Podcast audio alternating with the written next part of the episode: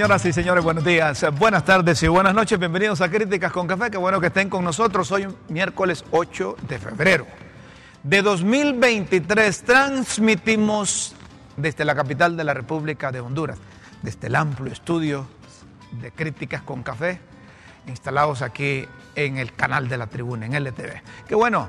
Saludos a quienes nos, eh, se están conectándose en estos instantes por el Facebook Live en cualquier parte del mundo,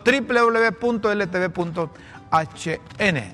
Mayra, ¿qué tal estás? Un placer saludarte. Te agarré con la cuchara, pero eh, le echas azúcar, pero azúcar esplenda. Es que yo le pongo azúcar de dieta porque así ahorro calorías. Puedo comer entonces pasteles y galletas y de todo. Una vez eh, el, el Empira Rodas, el hijo de Modesto Rodas Alvarado, eh, coincidimos allá en La Ceiba, en uno de esos hoteles.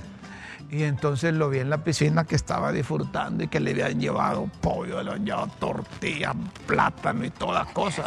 Era bueno, para, era, bueno para el diente. Y entonces, eh, al rato, ¿qué tal estás, Rómulo? Mucho gusto, un placer saludarte.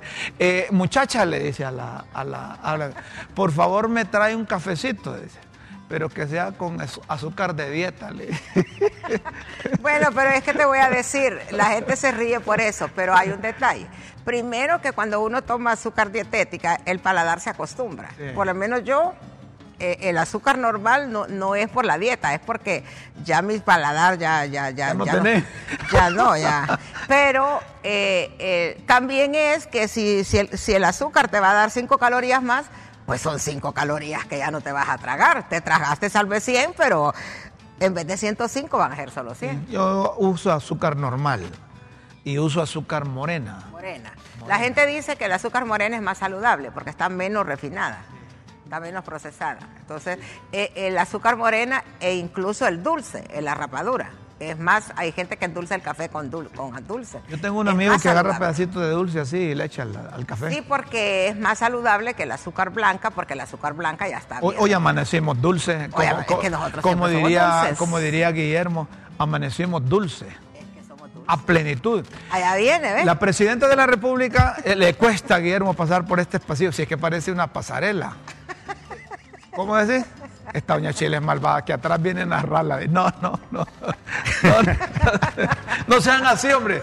Eh, estamos serios. Mire, eh, la presidenta de la República anunció ayer eh, que ya está integrada la comisión para la intervención de la OAVI y del Servicio Civil.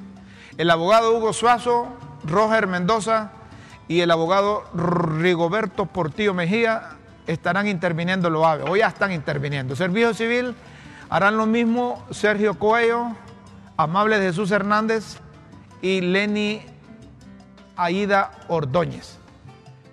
El jueves, es decir, no, tiene que ser el jueves, esperar la publicación en el diario oficial de la Gaceta para que intervengan, pero conociendo a Amable de Jesús Hernández, que es listo para esa cosa, seguro ya está, ya está metido en servicio civil. Es una forma de poner orden aunque se criticaba en el pasado las intervenciones, el gobierno considera que es necesario intervenir para poner, eh, como decía mi abuela, en sosiego a, a la gente ahí del servicio que las civil. intervenciones sí se hacen, debería ser por corto tiempo. Determinado y tiempo. luego poner otra persona allá, allí.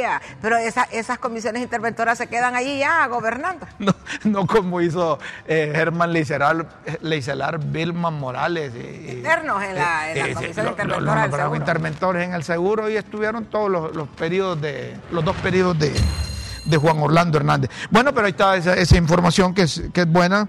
Eh, la presidenta le ha entrado, como dicen eh, popularmente, al toro, al toro por los cuernos. Eh, seguimos de cerca lo que está pasando en, en- Siria y en Turquía.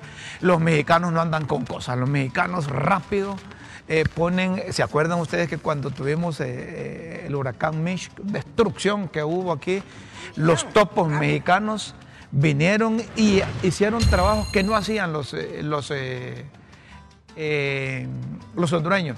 Pues el corazón de nuestro equipo de rescate volando en estos momentos hacia Turquía, dijo Marcelo Ebrar, que es el, el canciller mexicano, anunciando que los perros, que son perros especialísimos, van a ayudarle a los turcos eh, porque hay mucha gente desaparecida, ¿verdad?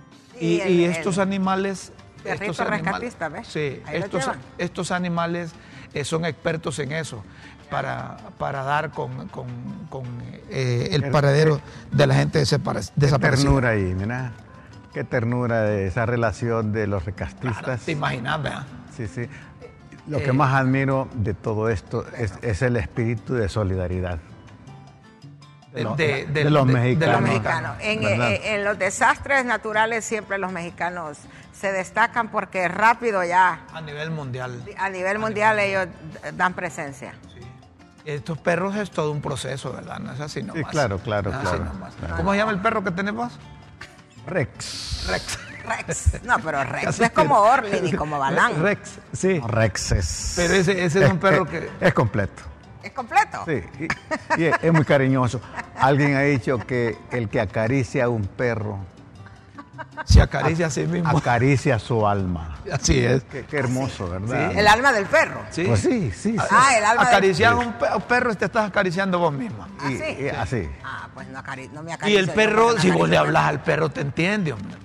Pues, ah, pues será por eso que yo no me acaricio a mí misma, porque yo no acaricio perro. Mi hermano, mi, mi, mi, hermano, que en paz descanse, el ingeniero, era muy ocurrente. En una de esas conversaciones que teníamos un fin de año, eh, tenía un perro bien juguetón y se le lanzaba a uno, le decía, ah, vos te acostabas en una más que ella andaba jugando, entonces le dice la cuñada, Pedro, hablarle a ese perro. Entonces le dije a mi hermano, hablarle vos, ven, me contéstale. es que sí, eh, eh, yo no es que soy en contra de los animales y, al contrario, creo que está bien. Hay gente que es sensible al dolor de ellos, los cuidan, los defienden y todo. Pero yo siento que hay tanta necesidad en el mundo y hay tantos niños desamparados que dedicarle los esfuerzos y el amor y todo a un perro ¿No es mejor dedicárselo a un niño? Sí, pero... Eh, eso es lo que pienso yo y no, no pero critico a los que lo eh, hacen. pero el, eh, si tenés un animal, si tenés una mascota, tratarlo como tu familia. Ah, bueno. Si, tenés, a un perro, relacionarte con ese perro como parte de tu familia. Eso fíjate que Porque es que un perro es como tener un hijo. Pues. Nosotros tenemos una perrita y tenemos un gato.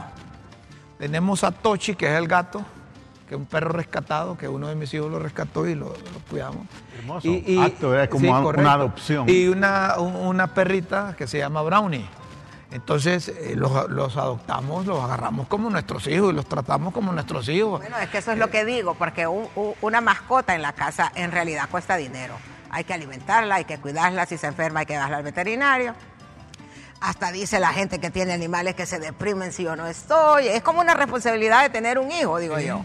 Eh, Pero te ayudan a y compartir. más bien la gente a veces es más responsable con las mascotas que con los hijos, ¿verdad? Con la idea de que el hijo es autosuficiente y puede agarrar comida de la refrigeradora, el perro no, ¿verdad? Pero yo lo que digo es que toda esta sensibilidad hacia los animales está bien, pero hay tanto niño desamparado, tanta familia con hambre, que no sé, gastar los recursos en, en una mascota yo, yo personalmente no lo considero. No, si vos, si vos priorizas entre un ser humano y una mascota, pues lógicamente con el ser humano. Pero se pueden hacer las dos cosas. Pero pueden hacer las dos cosas, pero es que la solidaridad muchas veces la, demostramos nosotros eh, de diferente forma, ¿verdad? Eh, eh, vos la estás mostrando aquí, pero si te encariñas con un perro, por ejemplo, Rex, cuando ve, cuando ve a, Guillermo, eh, le transmite a Guillermo también tranquilidad, porque eh, Guillermo se acostumbró a acariciarlo, se acostumbró hasta a hablar con él. Eh, vamos. Sí, es que lo bueno de la mascota es que vos le hablas y como no te contesta, a todo te dice que sí. Entonces, claro, es más fácil comunicarse con una mascota que con otro ser humano. Es que a vos lo que te gusta es que te, que te lleven la contraria. Entonces, lo que pasa es que el perro, pues en este caso un perro, vos le hablas y le decís lo que te dé la gana y el perro tranquilito. En cambio, si es un niño, si es un hijo, si es un hermano, si es el papá, si es el marido la mujer, le decís alguna cosa y, tenés que esperar la respuesta. Tantas historias que hay de perros que han salvado vidas de, su amo, de seres humanos. Bueno, hablando de perros. uno, uno de los iconos, uno de los símbolos más significativos para los japoneses es el perro. ¿Por qué? La, el discurso, la anécdota histórica es que el perro acompañaba a, su amo a la estación del tren. Todo, todo el tiempo. Y lo iba a dejar y ahí lo esperaba cuando regresaba. Era una, una, era una costumbre. En cierta ocasión el amo no regresó y el perro no regresó ese día y se tardó, ¿verdad? Y el perro ahí lo quedó esperando hasta que murió congelado. Entonces para los japoneses eh, esa, ese símbolo, para los japoneses el perro es símbolo de lealtad. Y el perro hasta... solo termino, disculpe. El, símbolo de lealtad. De tal manera que el japonés en todas las fábricas, en todas las eh, empresas, tienen al perro como símbolo, ¿verdad? Para, porque el japonés no, le va a castigar una equivocación a otro nivel, sino el engaño. Correcto. El engaño. Es decir, premia la lealtad. Pero mira que hay un mensaje. Símbolo de lealtad. Hay un mensaje que dice, en parte, en parte tiene razón Mayra, pero cuando se usan fondos públicos para abrir una clínica veterinaria en vez de una clínica pediátrica o para rescatar drogadictos, como lo hizo el alcalde de Tegucigalpa. Eh, ¿Cómo está eso ahí? Dice. Eh, eh, coinciden con vos. El alcalde lo que hubiese hecho es que ese dinerito que iba, si pensamos en función del ser humano, que el dinerito que iba a utilizar para abrir la veterinaria la, hubiese utilizado para comprar medicinas y llevar a abastecer a los, a los centros de salud que hay en barrios y colonias. Al menos yo soy de esa opinión. O puede si va a invertir dinero o puede en una veterinaria, ah, que lo pues invierta mejor en una clínica. Oye, lo que puede hacer las dos cosas. No pidas mucho. que el gordito si se mueve. si el gordito se mueve con un merengue, no le ponga salsa. una amiga que solo en la comida de los perros al mes, ella gasta como entre 9 y 10 mil empiras solo en la comida, solo en la comida de los, de los dos perros que tiene en realidad, como dice aquella del TikTok, yo me quedo boba. Ah, ah, anunció con gran orgullo una clínica para animales y los niños en la calle, ¿qué? Y los drogadictos en la calle, ¿qué? ¿No los ve ese señor? Se pregunta. Bueno, ahí está. Eh, es que lo que pasa es que la gente, ay, mis perritos, y hay un movimiento eh, mundial, pues, en defensa de los animales, y yo, como digo, no lo critico ni me molesto. Simplemente mi opinión personal es que si yo voy a ayudar, yo preferiría darle apoyo y a mi, a mi amor y lo que sea a un niño necesitado, una familia necesitada, un hermano, un, sobrino, alguien que necesita. Sí, se, se respeta tu punto de vista, Mayra se respeta. Vos preferís con los seres humanos porque te contestan de inmediato y la mascota se queda callada. No te contesta. bueno, no tienes razón. Es pues. que mira, Rómulo, en todas las familias, yo no estoy hablando de que yo voy a redimir el mundo, pero en todas las familias siempre hay personas más necesitadas que uno puede ayudar. Un primo, un sobrino, una prima lejana, un hermano. Entonces yo digo, ¿por qué no ayudar mejor a tu hermano, a tu prima, a tu sobrina?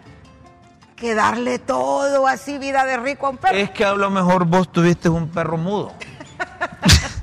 Señoras y señores, la Asociación Nacional de Avicultores se reunieron con eh, miembros del gobierno. Establecieron el precio del cartón de huevo. ¿En cuánto?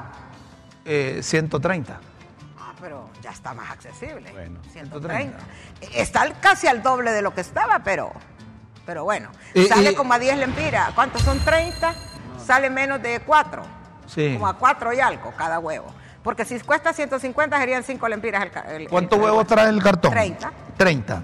Y, y, podemos, y, podemos hacer la operación 130 entre, entre, entre. entre, 30.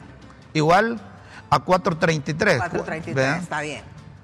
Está, vaya, accesible. Pero que, es que fíjate que lo que... Antes costaban dos pesos. Lo, lo que no entiendo es que la gente dice, mire, el huevo pequeño el huevo mediano, el huevo grande. Eh, eso, eso, es subjetivo. ¿Quién, define el tamaño del huevo? Un huevo de dinosaurio, sí. Sí, ¿Quién define el tamaño del huevo? Porque pues. vos, vos, si ves el cartón de huevo, ahí no andas viendo si este, este es chiquito. Este que, la gente dice, ahora esos huevitos son así, que parecen de pajaritos. Parecen de huevos de pájaro. pero el, el, y es cierto, yo no sé en qué consiste, no sé cuáles gallinas son las que dan unos huevos más más, más grandes Tienes que, hablar con las gallinas ahora. Pero, eh, eche, ponémele un poquito más al huevo. pero vaya, yo digo que 130 lempiras está bien, pero ¿van a cumplir eso, Rómulo? No, yo creí que me ibas a preguntar, ¿y eso el precio de dónde es? ¿Al, al productor? a- a- ¿Al distribuidor? Pues sí, que lo van a cumplir. ¿O al final el, en la El pulpería? final. Porque es que el problema es, eh, que estamos a- a- ante una ola especulativa, ¿verdad? Eh, hay unos que dicen que, que, que todos los que participan en esa cadena quieren ver mal al gobierno, hacer ver mal al gobierno. No, y que está- no, y es lo que dice la gastos, gente. Lo que dice la gente. gastos, porque Y si que- vos compras el cartón, a, a- si a vos te lo venden a 130, pues tenés que ganar cuando lo Mire, vendes. to- to- toda conducta especulativa mi- a nivel micro y macro es una amenaza a la vida, a la salud humana. Eh, es de aprovecha- ese- es- estos seres se aprovechan de la necesidad humana. A diferencia del negocio, de, eh, del sentido empresarial ético, ¿verdad? Que, Correcto. Que gana, gana. Lo, importante es que intervenga no el gobierno con propósito de controles de precios, porque eso es dañino para las economías y, y al final es más el daño que el bien que se hace. ¿Verdad? A propósito, está con nosotros eh, el presidente de la Asociación de Nacional de Avicultores de Honduras, Norman Fasquel. Y lo hemos invitado, eh, eh, Norman, gracias por estar con nosotros, precisamente para que nos explique, cuando hablan de 130 lempiras, el cartón, están hablando al precio que ustedes, los que producen, lo van a vender o es el precio del producto para el consumidor final. Gracias por estar en Críticas con Café. Buenos días, bienvenido. Muchas gracias, Norman. Hola, buenos días. Buenos días, un gusto saludarlas. Gracias por, por el espacio y por, por permitirnos eh, despejar las dudas que puedan haber en cuanto a la reunión que tuvimos ayer con, con la Secretaría de Desarrollo, que eran, tenía varios objetivos ahí eh, y uno de ellos era eh, ver el tema de precios y cómo se iba a comportar en los próximos eh, tres meses y seis meses. ¿verdad? El tema ahorita, nosotros, la- eh, el precio del huevo va a seguir eh, con los precios que se ha manejado actualmente, porque tenemos el 80% de nuestros insumos que nosotros no controlamos, eh, le hace que es maíz, soya y genética, que es lo que se ha complicado últimamente, vienen al alza. Entonces, lo que llegamos a dar un acuerdo con el gobierno de poder abastecer en ciertos puntos donde ellos definan, ¿verdad?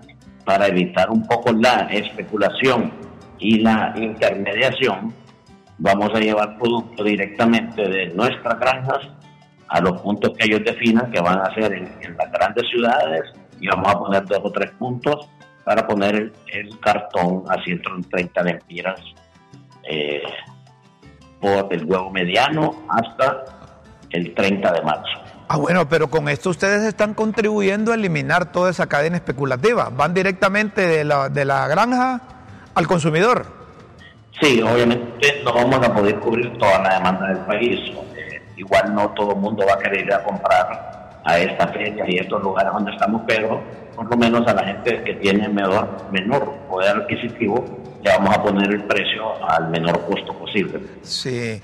Pero ¿cómo va a ser la gente para ir a comprar directamente a la... No, es decir, van a establecer puntos. eh, Se me ocurre, vaya, por ejemplo, el mercadito del agricultor en, eh, o el mercadito verde ver, frente al de los estadio. agricultores directos. eh, o, o no sé de dónde los va a decidir el gobierno, o no sé si va a utilizar Bueno, el- los banasupros. casu- casualmente el, el- el gobierno ahorita nos definió, ellos creo que tienen una feria en el Parque Central, eh, de una feria de útiles, entonces nos van a poner una carpa ahí para aprovechar la estructura que ellos ya tienen, tienen seguridad, entonces posiblemente mañana nosotros llevemos ahí X cantidad de cartones de huevo para la venta al público.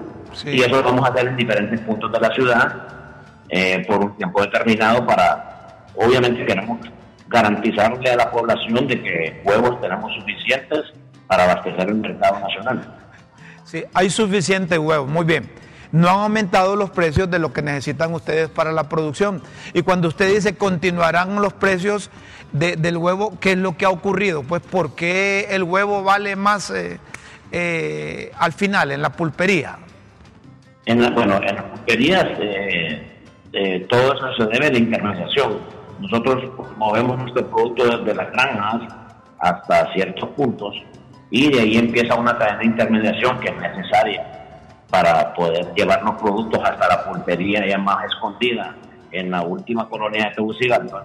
Obviamente en ese transcurso pasan uno o dos o tres intermediarios que tienen que sumarle un coste al producto, que es normal también, porque tienen que ganar, entonces el costo llega más alto, entre más largo está el punto de venta entre la granja. Sí, eh, ahora, esta medida ¿Cómo la interpretan ustedes? ¿Como que están auxiliando al gobierno por determinado tiempo? ¿Van a adorar la píldora? ¿Saben que al 31 de marzo eh, va a volver eh, todo eh, y que ustedes no tienen capacidad como para cumplir miles y miles de, supermercados, de mini mercados o, de pulperías que hay, que es la gente en los barrios acude a, la, a las pulperías? Sí, es que para nosotros es bien difícil poder, o sea, tenemos logística, pero obviamente la logística tiene un costo.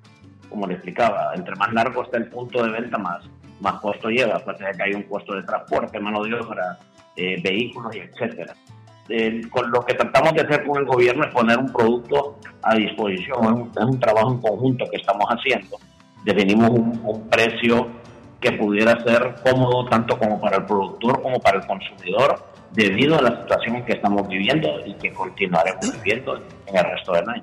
Ustedes que son los que producen, ¿qué es lo que recomiendan para que no vuelvan ustedes a andar buscando puntos estratégicos que el gobierno les recomienda, sino que eh, la gente se acostumbre a comprar el producto al precio que realmente debe llegar? Porque ya comprar un huevo en 5, 6, 7 lempiras. en 9 estaba todavía ayer la pulpería, ¿verdad? Que es donde la gente pobre eh, compra, porque la gente pobre no compra un cartón. La gente compra tres huevos en la pulpería para hacer la cena. seis huevos a la semana, sí. sí, eh, pero es bien difícil, pues la situación mundial, si ustedes han, han visto las noticias a nivel mundial, en Estados Unidos el cartón de huevo costaba 3 dólares y ahorita cuesta 8 dólares, ha subido más del doble también. Y eso ha sucedido a nivel mundial, no solo en Honduras a nivel de Centroamérica todavía nosotros somos el, país con el costo más bajo del huevo. Pero eh, eso no nos garantiza, por lo que está sucediendo mundialmente, el tema de la gripe aviar, con el tema de la escasez de granos, no nos garantiza que los precios se puedan mantener bajos. Más bien la tendencia podría ser al alza en los próximos tal vez seis meses, pero es algo que no lo podemos todavía eh, pronosticar. Eso le iba a preguntar, ¿qué va a pasar después del 31 de, marzo? Vamos a revisar cómo están nuestros insumos, tenemos una buena relación con la viceministra, creo que ayer ellos entendieron bien eh, toda la posición y toda la situación mundial alrededor de, la industria avícola. Entonces vamos a revisar, a ver cómo están nuestros costos, eh, tienen nuestros insumos, saben que, los insumos que tenemos y vamos a ver si podemos salir con el mismo precio o tenemos que bajar o aumentar una pregunta final, a quien me llega un mensaje, diga, pregúntale a ese señor si no van a tener clavo con la gente que le abastecen de, de huevo ustedes, porque están yendo de un solo, quitándole la chamba a ellos.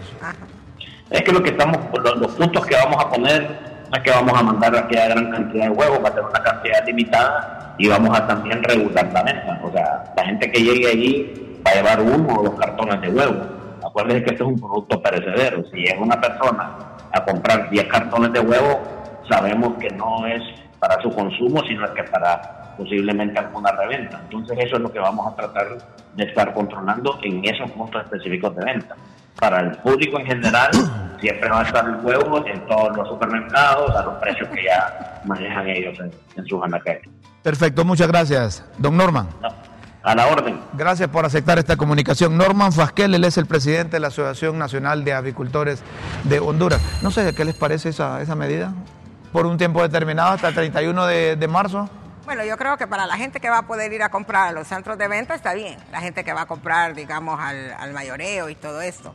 Pero la gente que va y compra un cartón o compra dos o compra cinco. Pero eh, en realidad es una medida que... Como Ojo, que no van a vender cinco, solo uno o dos máximo. pero como él dice, eh, no, no, tienen capacidad para llegar a las pulperías y a los mercaditos y a todos los centros. La distribución de un producto es bien importante. Si vos tenés el producto y no tenés cómo distribuirlo, no estás en nada. Entonces, allí es donde él mismo dice se encarece. Pero eh, donde la, hablando de la gente de más escasos recursos compra, es en la pulpería.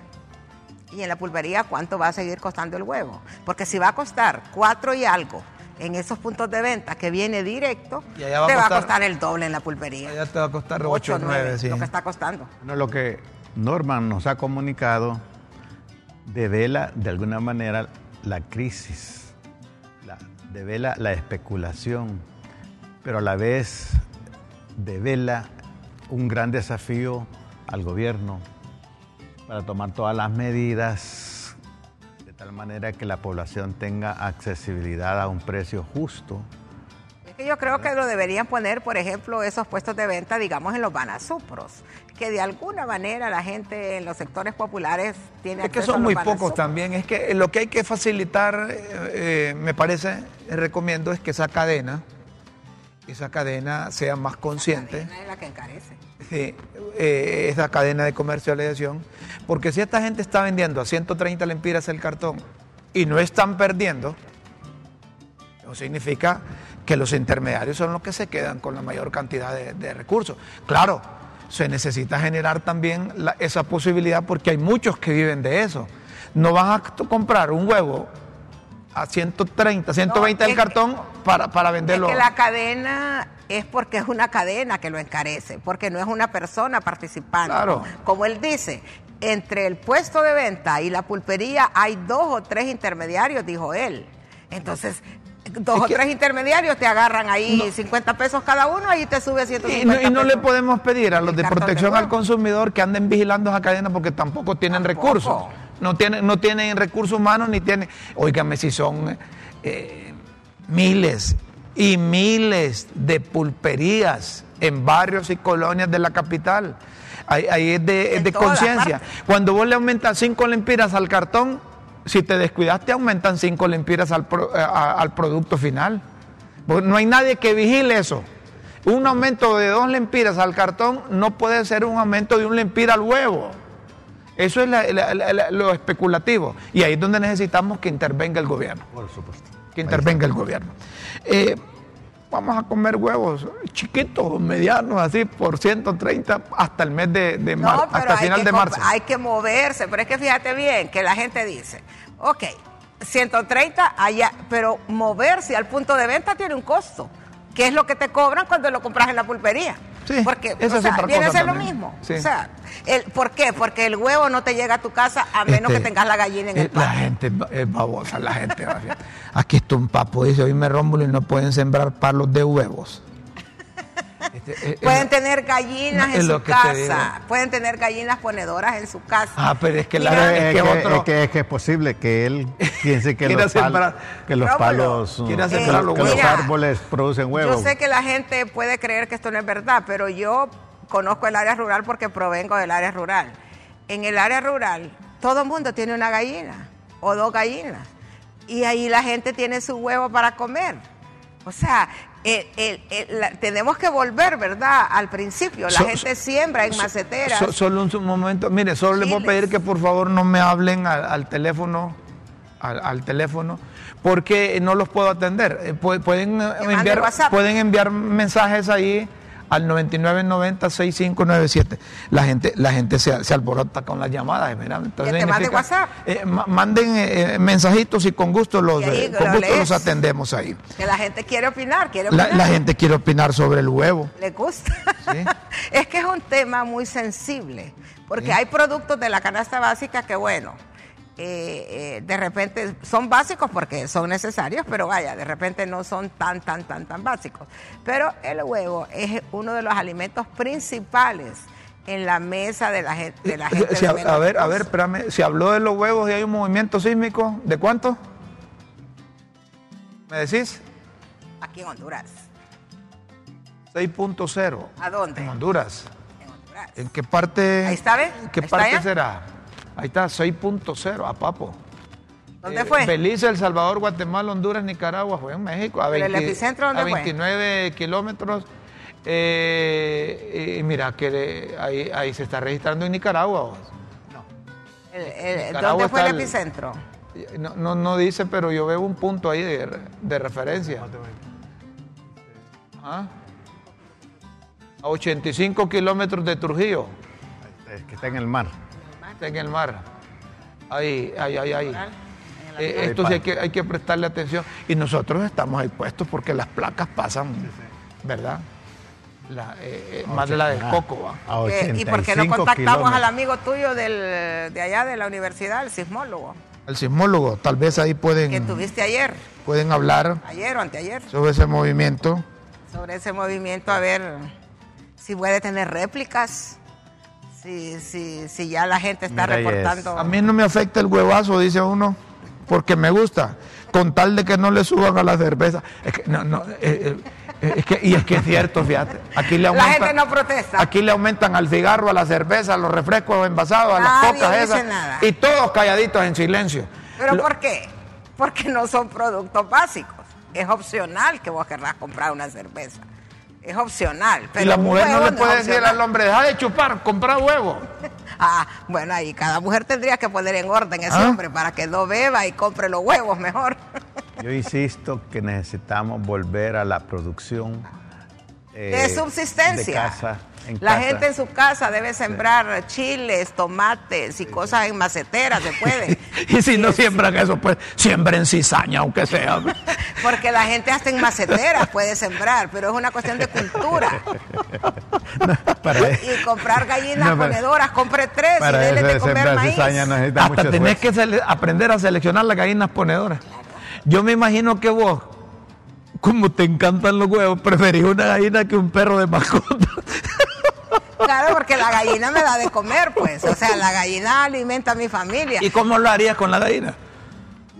¿Cómo, lo haría con la ¿Hablarías con la gallina? No, la gallina yo me va a avisar cuando pone el huevo, porque la gallina tiene una condición que pone el huevo y cacarea. Entonces, para que se sepa que ya cumplió. Entonces vos le vas a contestar igual como cacarea a la gallina, alegre que te dio el huevo. En Israel, eh, eh, usted tendría que ver cómo producen los huevos en Israel en un, en un espacio como un cuarto de esto. Y con luz encendida. Y con luz encendida. Ahí hay un montón de gallinas y, y, usted dice, ¿cómo es posible? En un cuartito así. y hay gallinas, que te producen, hay gallinas que te producen dos huevos a la vez. Sí.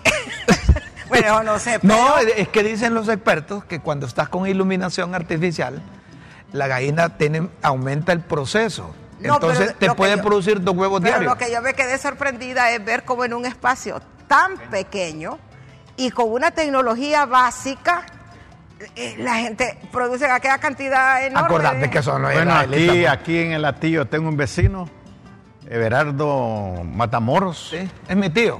Sí, que es del sur, por cierto. El profesor Everardo tiene hasta 100 gallinas en un espacio menor que esta sala. Sí, chiquitito. ¿Verdad? y Everardo es muy ingenioso y vive de eso.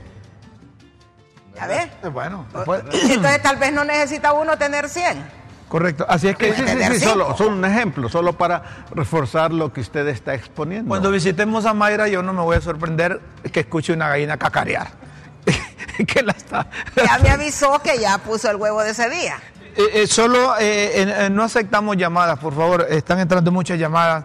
Solo mensajes, escríbanos y con gusto lo leemos. Ay, disculpe. Bueno, vamos a otro tema. Ayer un abogado presentó un recurso de inconstitucionalidad ante la sala de lo constitucional contra la Junta Nominadora, con 345. Eh, eh, el abogado, eh, ¿cómo es que se llama este abogado? es el, Guillermo Antonio Escobar Montalbán. Ya lo conoces, a Guillermo le gusta andar en esas cosas, pero ha presentado ese recurso que nos llama la atención porque estamos en el marco ¿Contra, la, ¿Contra qué es el recurso? Contra la Junta Nominadora, contra los 45. Porque dicen que les violaron un montón eh, eh, de derechos. Ya de tiempo. No, pero, pero el recurso no, no, tiene, no tiene, tiene derecho. Tiene derecho. Que le pegue es otra cosa. Ah, pues. O que los de la sala de lo constitucional sigan operando es otra cosa. o que les vayan a aceptar el escrito. es decir, es que una cosa es que lo presente y otra cosa. ¿Qué efecto tendría que lo aceptaran, por ejemplo? si ya Ah, ese si- proceso va adelante. No, y si la sala dice que, que acepte el recurso con suspensión del acto reclamado, te fuiste triste los 45. Están hule. Tienen que empezar de nuevo. No, tendría el Congreso como tiene que cumplir Entonces con caería plazo. el país en ilegalidad, pues. ¿Y en qué estamos, pues, Mayra? Bueno, más de lo que ya está. Bueno, a propósito, miren, eh, de, de ese recurso, eh, eh, yo no entiendo cómo, pero en el, los liberales y los nacionalistas, el Partido Nacional, eh, han enviado los dos partidos eh, de mayor oposición, eh, ¿verdad? Han enviado los dos partidos de mayor oposición comunicados en donde dicen que, que no van a aceptar otro procedimiento que el que establece la Constitución, que no sea el que establece la Constitución de la República. Y los dos partidos coinciden, ¿verdad? Liberales y Y, nacionalistas. y- y están molestos por declaraciones que dio quien dirige el Congreso, eh, Luis Redondo, y una declaración que dio Hugo Noé Pino también. Es que Hugo Noé Pino ha sido un hombre comedido, un hombre que goza del Ponderado. prestigio de, de- de- de- de muchos por su ponderación, pero una, una frasecita que dijo Hugo Noé Pino eh, los tiene asustados. Entonces, liberales y nacionalistas sacaron siendo, siendo, sendos comunicados en donde están graníticamente unidos los diputados de cada uno de los partidos. Y entonces si vos sumás 43 diputados que tienen los cachos y 22 o 23, 22, que 22, tienen los liberales, 44 tienen los cachos. no, no, 43 porque se le fue uno. Ah, se le Eh, 43 y 22 son 65. 65. No pueden totalizar No, no pueden. 86 aquellos. No, no pueden. No pueden. Que no tienen por ningún lado. la Y, y además están los de El. Salvador que andan puyando. Los de la, mate- la matemática es exacta. E- el- ellos necesitan los votos liberales y los votos nacionalistas. Entonces, si estos dos partidos no, eh, discúlpenme que diga la palabra así, pero es que la gente entiende así, no aguantan paja, y entonces como, como los, lo- lo- el partido de gobierno, con 50 diputados, menos un par de ahí que, que no están de acuerdo con la forma como se está dirigiendo el Congreso, Pero fíjate bien. no pueden totalizar los 86 Pero que es establecen. fíjate bien. En esta ocasión, tanto liberales como nacionalistas dicen que no aguantan lo que dije Rómulo. Ay, ¿por qué no dijeron lo mismo cuando se eligió a Ah, Redondo? ya estamos igual. es que los tiempos son Cuando distintos. les interesa. Las circunstancias Lo que quiero son decir distintas. es que cuando les interesa Pues o si es cuando que- sus intereses están en juego, ahí es donde se unen y se manifiestan. Mayra de Jesús del Perpetuo Socorro. Pero ¿cómo, cómo no van a tener sus intereses y así todos los par- hay ¿Qué otras cosas hay si no es interés? No, ahí tiene que prevalecer el- Nacionalistas, liberales, del Libre, los del Partido Salvador, todos buscan sus propios intereses. Los intereses de los partidos. Y lo raro es que todos hablan a nombre del pueblo. Ahí tiene que prevalecer los, in- los- los- el arte de la negociación. Debe.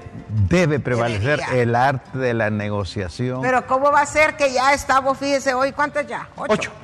¿Cómo va a ser que ya hoy es 8 de febrero y, y no se ha logrado ese resultado de la consenso. negociación? Ese consenso para decir aquí están los que van a hacer. La preocupación de unos es esta declaración de Hugo Noé Pino, y, eh, que dijo eh, relacionado con eso, mire, si, si, si no alcanzamos eso, pues vamos. Eh, Le dijo uno es.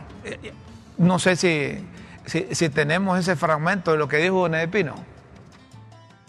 Ay, ay, ay, ay. El- en este sentido, las si continúan este tipo de ar- arbitrariedades, el pueblo hondureño va a ejercer la presión necesaria para que esto desaparezca. ¿De qué forma eso?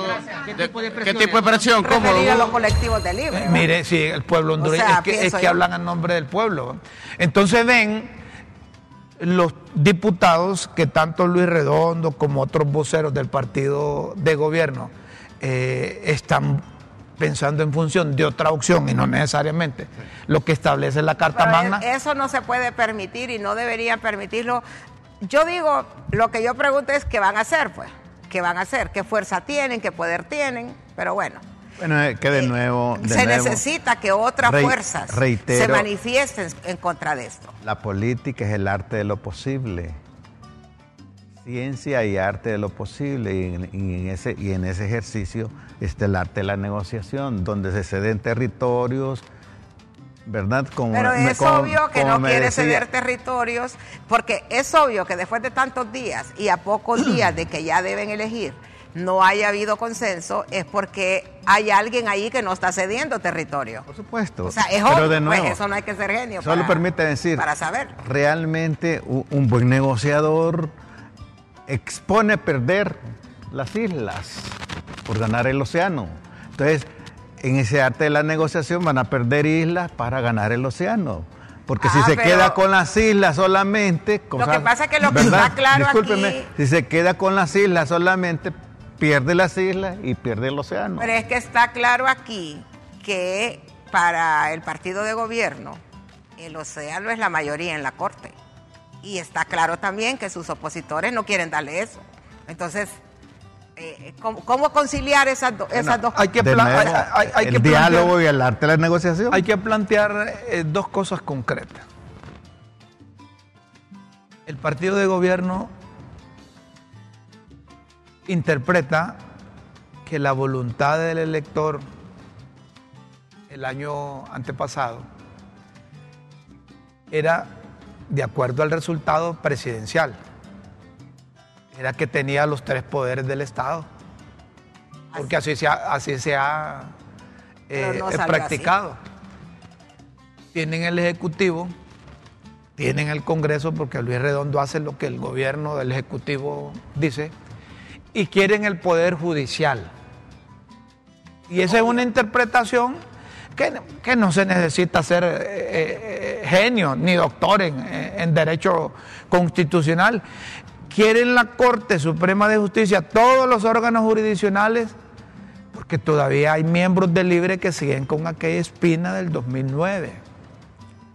Aquello de la cuarta urna, aquello de la constituyente. Mire, aunque don Manuel Zelaya Rosales dijo en este programa, don Manuel Zelaya Rosales es el negociador por parte del Libre, además coordinador general de ese instituto político hecho gobierno, dijo que no habían condiciones para una constituyente. Pero una cosa es el discurso público, otra cosa es el discurso privado y otra cosa es el discurso ante sus seguidores. Y otra cosa es el discurso secreto. Eh, eh, a eso me refiero. Entonces, eh, los de la oposición, que si sumamos las cosas malas que hicieron durante los últimos años, deberían de estar en silencio, pero han agarrado fuerza porque hay un elemento que está de por medio, que no necesariamente son intereses de tipo eh, eh, partidista, sino que es el país, el sistema democrático. Entonces, temen que el libre con la administración de los tres poderes, lleve a Honduras, y esto hay que decirlo porque esto es- no es secreto, si esto, esto todo el mundo lo sabe, que lleven a Honduras a cambiar el sistema democrático y que sigamos los pasos de que hay en, en Venezuela, Nicaragua. Cuba, Nicaragua. Ese es el problema. Ese es un elemento adverso para libre en, el- en cuanto a las negociaciones. Pero como dice Guillermo, va a depender de la capacidad de diálogo, de raciocinio, de conversación, de negociación y a saber si de transacción Pero también. es que el diálogo eh, Rómulo y Guillermo necesita dos partes o más, pero muy mínimo dos. Pero si hay una parte que está, como dijo el de las píldoras, montada en su mula, ahí Mire, no puede las diálogo. conductas así dictatoriales no puede haber, no puede haber. Entonces se vuelven obtusas, ya sea a nivel individual o a nivel grupal. No. Entonces, todo dictador o toda dictadura tiene dos grandes miedos.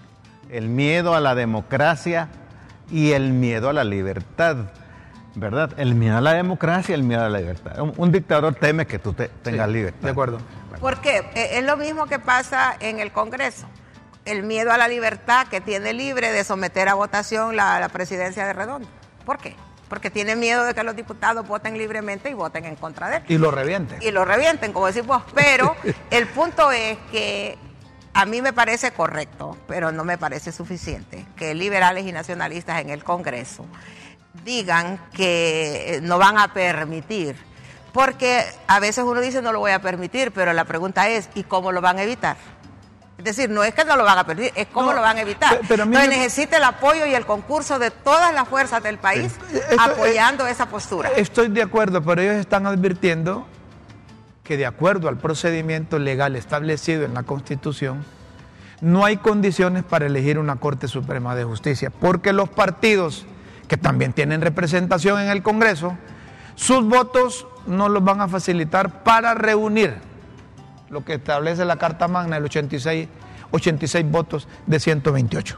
Y en ese sentido hay diputados como Enrique Yar, que en su cuenta oficial de Twitter está instando a las Fuerzas Armadas a resguardar la seguridad e integridad física de los diputados del Congreso, quienes elegirán los nuevos magistrados de la Corte Suprema de Justicia. Este proceso, dice Enrique Yar, debe garantizar transparencia y confianza en el pueblo hondureño sin la incidencia de, pres- de presiones externas, partidarias, tomando en cuenta lo que pasó en la instalación del Congreso y en la elección de la Junta. Y también directiva. por lo que yo digo, eh, pueden los liberales y los nacionalistas impedir que eso pase, porque no tienen, se necesita una fuerza, como este hombre dice, por ejemplo, que esté garantizando que todos los ahí participantes van a cumplir, porque miren lo que dijo Noé Pino, dice, el pueblo va a presionar, pero ¿cuál pueblo? Los colectivos de libre son los que van a llegar a No, los el otro pueblo, los que no están en el poder. Los que- o, o los que no están en el poder. Sí. ¿Cuáles son los que van a llegar abajo del Congreso? Es que el término de pueblo se ha... E- no, pero cuando libre habla de pueblo, ¿de quién habla? buena ¿Habla de vos? ¿O habla de mí o habla de usted? Sí. O sea, entonces es lógico entender, ¿verdad? Aunque tal vez está entendiendo mal, pero cuando ellos dicen vamos a sacar pero, el pueblo a la eh, calle, tenés es- razón. estoy pensando que es el pueblo de libre. ¿Y Está- qué pasa eso? Intimidación, No, eso no, genera... O es, sea, es que eso no es el pueblo ya, ya esos son activistas. Exacto, Son pueblo. activistas de un partido. Y es que, como dice Rómulo, eh, el refugiarse, el quererse El término, blindar sí. En, en- en el concepto de pueblo es una falacia, es un falso argumento. Claro, Con todo el respeto que le tengo a Hugo Noé, pero ahí ya es un falso argumento y es como una amenaza Claro. a la razón. ¿Cuál es la razón? Lo que dice la Constitución. Amenaza la razón y exteriorizar un temor y un miedo. Por eso, no, que es Es que interior. cuando dice, o lo haces como yo digo, Haces. Eso es lo que está diciendo. O me dan lo que yo No, no, quiero, no. O aténgase a la consecuencia del pueblo ahí, en la ahí- calle. ahí el desliz está en no apegarse a la constitución y buscar una ciega, ¿Como cuál? no, el fanatismo, enseguece, Y cuando Luis el Redondo dice, enseguece, ¿verdad? Entonces nos refugiamos en conceptos, en falacias como el pueblo. ¿Entiendes? De falacia con un falso razonamiento. Claro, pero ¿quién va a garantizar? El- ¿Quién va a garantizar que liberales y nacionalistas puedan impedir que Libre haga eso en el Congreso? ¿Quién? ¿Ellos pueden? No pueden. Pero le digo que es una falacia. Se necesita el concurso, creo yo, de todas las fuerzas ahí. vos- en el país. Vos sos una bochinchera, fíjate. No, es que Rómulo no es que No, sea no, eh, eh, a mí me parece que es que vos querés llevar la gallina aquella que tenías ahí y la querés a, desfilar- a manifestarse allá. No, yo, lo- yo te entiendo lo que vos me decís, pero entiendo lo que dicen los partidos. Los partidos están diciendo a la opinión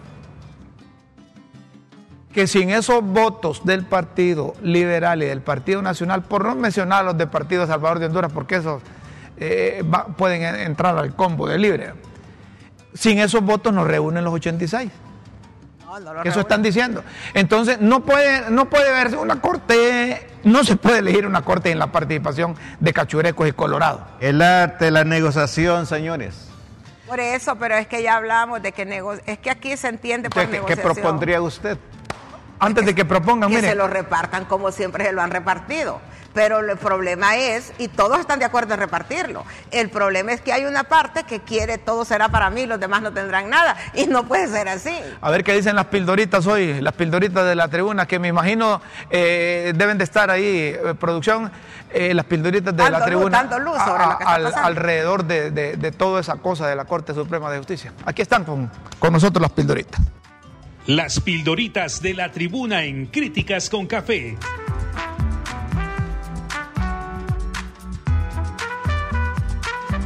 Textos que enseñan y orientan a quienes quieren aprender.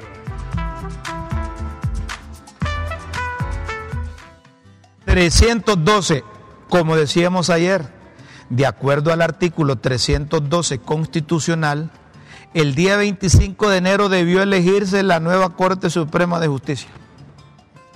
No se eligió. Pues. Vence, aunque la juramentación de los magistrados fuese el 11 de febrero, cuando vence el periodo de siete años de los actuales magistrados. Juramentar, o sea, perfectamente pudieron haber elegido el 25, que manda la, la Constitución, y juramentarlos después. Eh, eh, Tiene, tiene sentido, tiene sentido. Los hubieran elegido el 25, no los juramentan hasta que el 11 vacaban el cargo que ellos los juramenten y toman posesión. Pero es que, Destiempo. ¿Cómo fue que hicieron la elección de la actual Corte Suprema de Justicia si el término de los magistrados comenzó a correr a partir del 11 de febrero? Y si lo hicieron a destiempo, de ninguna manera justifica ahora la reincidencia ilegal. La reincidencia en la ilegal. ilegalidad. Es correcto eso, Eh, porque... buena- una buena reflexión esa. Óigame, es que eh, yo no estoy de acuerdo en eso, que como aquellos cumplen hasta el 11, hasta el 11, porque eso ya va a llegar un retraso, una ilegalidad en el futuro. tope esa fecha en que fueron juramentados los magistrados y cuando se les vence el periodo de ejercicio es el pretexto que invocan como tope de tiempo de la elección para finales de esta semana. Vacíos. Ahora bien, si no ocurrió la elección el día que la constitución obliga a hacerla, se cayó en uno de esos vacíos jurídicos institucionales. Grises. Podría decirse que estamos en uno de esos periodos grises donde no se ha constituido legalmente y en tiempo y debida forma uno de los poderes del Estado. Estado. Y si no se constituye uno de los poderes del Estado que conforman la forma de gobierno republicana, democrática y representativa, ¿cómo lee el artículo 4 de la Constitución? ¿Qué sucede con el Estado de Derecho? elegir y qué sucedería si llegan a la segunda ronda del fin de semana y se tranca la elección. ¿Cómo eligen algo que la constitución obliga que tiene que elegir? Señoras y señores, si quieren conocer más de las pildoritas, los invitamos a que entren a la tribuna www.latribuna.hn. Estamos en una situación no gris. Los esperamos en una próxima emisión de Las Pildoritas de la Tribuna en Críticas con Café. Todo por Honduras. Aquí hay un mensaje que dice, la corte será aprobada con puros suplentes. Pero yo digo, ¿cómo lo van a impedir? ¿no? ¿Y cómo van a tener todos los suplentes? Ajá, y, y- y- y por mis pistolas, pues. Miren, ve, la- el reglamento interno del Congreso dice que el presidente del legislativo tiene la potestad de incorporar suplentes en ausencia de los propietarios. Y yo no creo que estos propietarios van a ser hijos de vieja dunda que en el momento de la elección no van a llegar Pero es que a menos pasada- que ya que los tengan pasada- negociados. No, no, no, no. Es que la vez pasada incorporaron suplentes para elegir a Redondo porque no llegaron ellos porque estaba tomado el legislativo. Entonces, por la intimidación, estos diputados se fueron allá a Zambrano. ¿Vos crees que estos van a intimidar, van a meter a los colectivos, van a llegar los del Libre, se van a tomar el Congreso Pues- y va a llegar Russell otra vez? Pues, Aquí está la Corte Suprema, así Bueno, como eligieron a, los- a los Eh, procuradores. Mira, si lo juzgamos por lo que ya hicieron, eso es algo que es posible. Ojalá que no suceda, pero es algo que es posible. Porque ya lo hicieron una vez, pues. Y liberales y nacionalistas, por eso insisto, no pudieron impedirlo. ¿Por qué? Porque se fueron para Zambrano y aunque allá en Zambrano había mayoría, acá estaban los suplentes apoyados por la turba que estaba abajo. ¿Puede volver a ocurrir lo mismo o no? Puede ser. Miren, aquí hay unos mensajes que compartimos con, con nuestros televidentes. Dice una señora, les envío esta fotografía por respeto a los niños, no quiero que la publiquen. Respetamos eso, no lo publicamos. Solo quiero que hablen sobre la merienda escolar para que la implementen en las escuelas. Estos niños van a la escuela de la colonia Iván Betancourt en Comayagua. Si ustedes escuchan a esa niña, va sin comer y le dice a su mamá que tiene hambre. Y es cierto, vimos el vídeo, pero por, por respeto. Dice otro, buenos días. Les escribo para recordarle que hablen sobre la implementación de la merienda escolar. El gobierno no debe acelerar, el gobierno debe acelerar esos trámites. Hay muchos niños que se van sin desayunar a las escuelas. ¿Y qué capacidad de aprendizaje podrán tener con sus estómagos vacíos? Mi esposo y yo hemos estado ayudando a 25 familias de una invasión que se llama 25 de octubre, dándoles provisiones durante la pandemia, pero ha sido unas tres o cuatro veces al año. Algunos son, algunos son esos niños que aparecen en el vídeo, por eso tenemos conocimiento de las necesidades de estos niños. Estos son mensajes que nos llevan. Otro mensaje. Fíjese que yo desde agosto solicité a la ENE cambio de lámparas en mi bloque 24 de la residencial Centroamérica Este y hasta hoy no hay respuesta. La semana pasada lo hice por escrito y nada que recibo respuesta. Mi dirección es, no, dice, esos teléfonos fijos no funcionan y solo el 118 y solo opciones dan y entre ellas no hay alumbrado público. ¿Verdad? Eh, eh, mire, mire eh, eso es importante. Esos teléfonos fijos no funcionan, solo el 118 y solo opciones dan y entre ellas no hay alumbrado público. Es como cuando hablas a ti que te dice, si tiene problemas, marca el 2. Y si tiene con problemas, marca el 3. Y si sigue con problemas, marca el 4. Y sigue con problemas, ya no tiene saldo en el teléfono. Le Entonces, así es eso, eso, de la ENE. Bueno, pero es Mi dirección, dice la señora, es Residencial Centroamérica Este, bloque 24, casa 1907, en la calle principal, contigua Mercadito León. Mi código de cliente es, a papo, 60282. Mi casa es peatonal y son tres lámparas las que necesitamos cambiar. Viera que yo he comprado un, foquito para salir en la noche y puse un, un foco más fuera de mi casa para que nos ayuden y no nos vaya a pegar un leñazo un ladrón, dice. miren, estas cosas deben de atender a los de la ENE, porque la gente lo que busca es ahorrar energía y pagar menos. Entonces, si están con ese programa, atiendan. Y la ENE debe habilitar otros números de teléfono, tener call center, así como pasan llamando para, ganar encuestas y ganar cosas, deben de habilitar teléfonos para que los usuarios se comuniquen. No es posible que ahí tengan un 118 y te estén mandando opciones, se te va todo el día en eso, o se te ve el saldo del teléfono. Lo mismo sucede allá en Tigo, en Claro, que vos llamas y te dicen, un teléfono tal, marque el número tal. Pues ingrese su número de cédula de identidad, ingrese su número de cliente. Dos aspectos me quisiera. Y eso de la merienda. Exactamente. Eso de la merienda hay que prestarle atención. Eso, quería eh, puntualizar. Rómulo, quizás eh, en otro programa podemos ahondar sobre eso de la merienda escolar. Eh, hay un grito de desesperación de la niñez y de los, de los padres, ¿verdad? Pero es que la, merienda escolar requiere, bueno, antes cuando yo era niña, hace 500 años, eh, la merienda escolar la daba la Alianza para el Progreso. Sí, no, pero hay merienda escolar que la ayudan. Ahorita hay programas. a ver, porque eso, eso se organiza.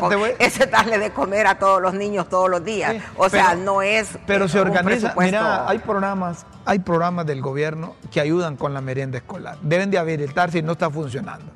Y los padres de familia de las escuelas se organizan al extremo que ellos mismos preparan. yo, yo cuando andaba trabajando en el campo yo miraba a las madres y los padres cómo hacían unos, una, distribución de tiempo para que todas las mañanitas iban diferentes padres a prepararle la leche. Eh, la leche. Entonces le daban su, merienda y a un cipote barriga llena, corazón contento. Mira, aquí hay, aquí hay algunas organizaciones. Por cierto, que ahí en Los Pinos hay una organización, eh, es, es, una iglesia realmente, se llama Iglesia en Transformación que da eh, desayuno todos los días, aproximadamente a 150 niños. Pero aparte del desayuno, da una asesoría médica que cuenta Gustavo, nuestro colega Gustavo aquí, compañero, opera en eso.